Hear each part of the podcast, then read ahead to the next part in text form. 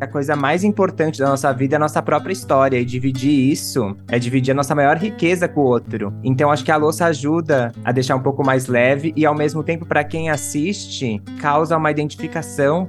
Poxa, essa pessoa tá fazendo uma atividade que eu também faço. Ela não tá sentada numa poltrona chique, com uma super luz, uma super maquiagem. Então também tira um pouco do glamour da história, que é bom para quem conta e aproxima quem tá escutando.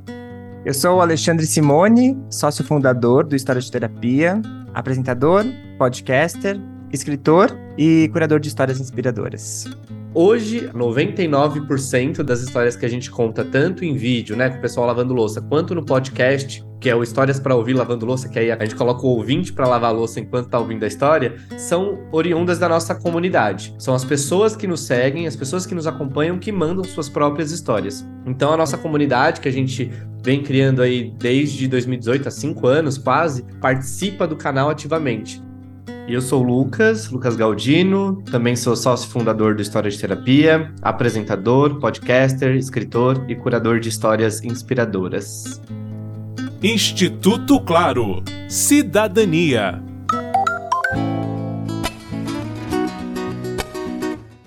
O que veio primeiro? A história de que podcast é bom para ouvir enquanto a gente lava louça? Ou a ideia de aproveitar o momento de lavar louça para conversar? De um jeito ou de outro, desde 2018 o canal Histórias de Terapia compartilha experiências de vida de pessoas reais. São pessoas realmente anônimas. A gente costuma falar, né? Aquela pessoa que você vai encontrar na fila da, da padaria, na feira, no ponto de ônibus. São essas pessoas. O anônimo acho que aproxima porque a pessoa consegue se identificar. Porque a pessoa fala, pô, a pessoa passa a mesma dificuldade que eu, porque provavelmente é, tá ali no trabalho dela, ganha o salarinho dela ali, que não, não deve ser é, grande coisa, assim como eu, enfim, rola essas identificações do comum ali, né, do dia a dia, não tem um patamar diferente. Mas eu acho que o legal de trazer pessoas anônimas é trazer uma representatividade muito do dia a dia. Eu não quero que as pessoas só se inspirem pelas pessoas que estão assistindo no vídeo ou no podcast. É meio que ativar um olhar de que talvez a pessoa que está ali do seu lado, no trabalho, na família, vizinho, vizinho, é alguém que pode te inspirar e te trazer alguma coisa. Então, acho que o terapia tem muito a vontade de despertar nas pessoas esse desejo de ouvir a história de quem está perto. É meio que uma sementinha. A minha avó não morava em barraco, mas ela morava em casa de bloco. Só que era uma casa tão antiga, tão antiga, e eu abria a janela e via rato morto, via lixo, via tudo que você imagina.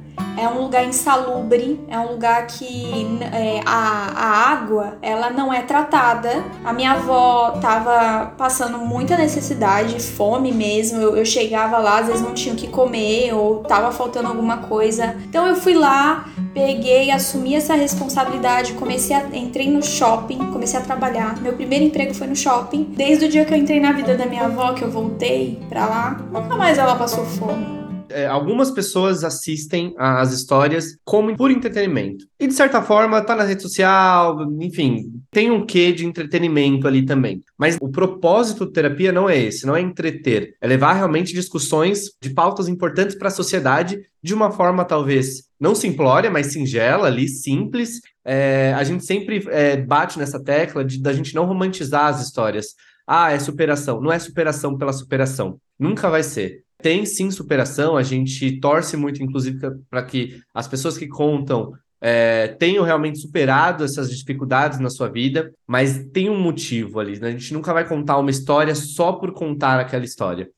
Alexandre Simone conta qual o objetivo que existe ao compartilhar essas histórias. A curto prazo, a ideia é que a pessoa assista a história e entenda, tipo, que legal que essa pessoa passou por isso e eu também posso.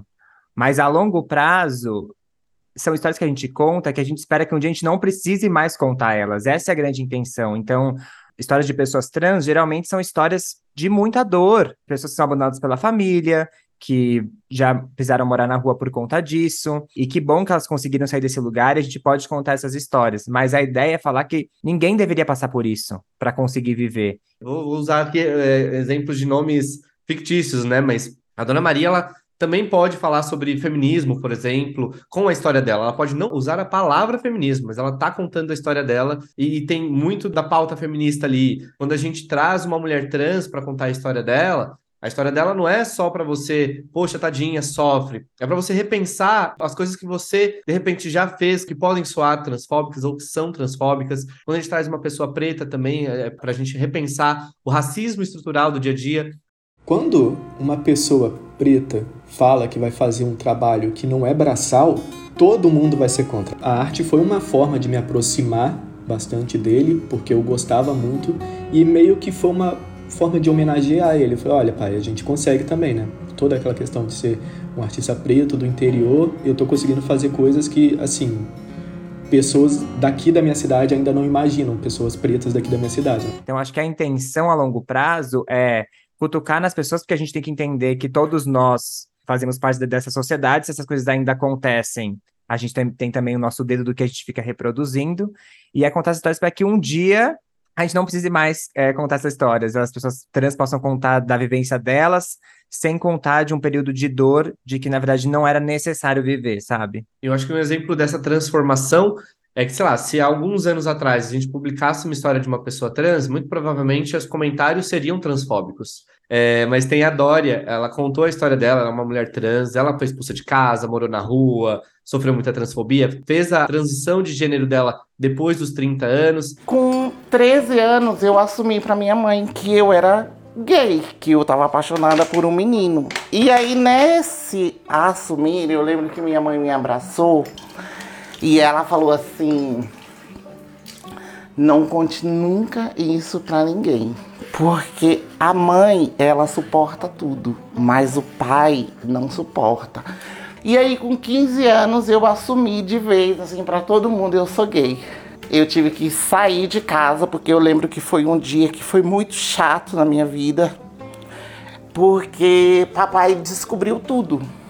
Mas os comentários nesse vídeo eram todos de Deus te abençoe, que Deus esteja contigo. Eram as pessoas desejando bem para ela através da religião, que normalmente quando você fala sobre religião e questões de gênero, são coisas antagônicas, né, entre aspas, aí na cabeça de muita gente. Mas não.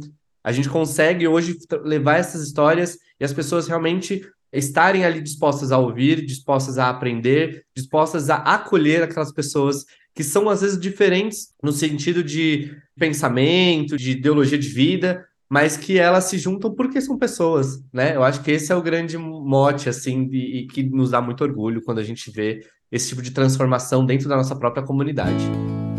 Alexandre Simone e Lucas Galdino definem o Histórias de Terapia como um espaço para gerar vínculos afetivos a partir da conexão criada entre quem conta e quem ouve as reflexões de vida, essas histórias geram escuta e empatia. Marcelo Abude para o podcast de Cidadania do Instituto Claro.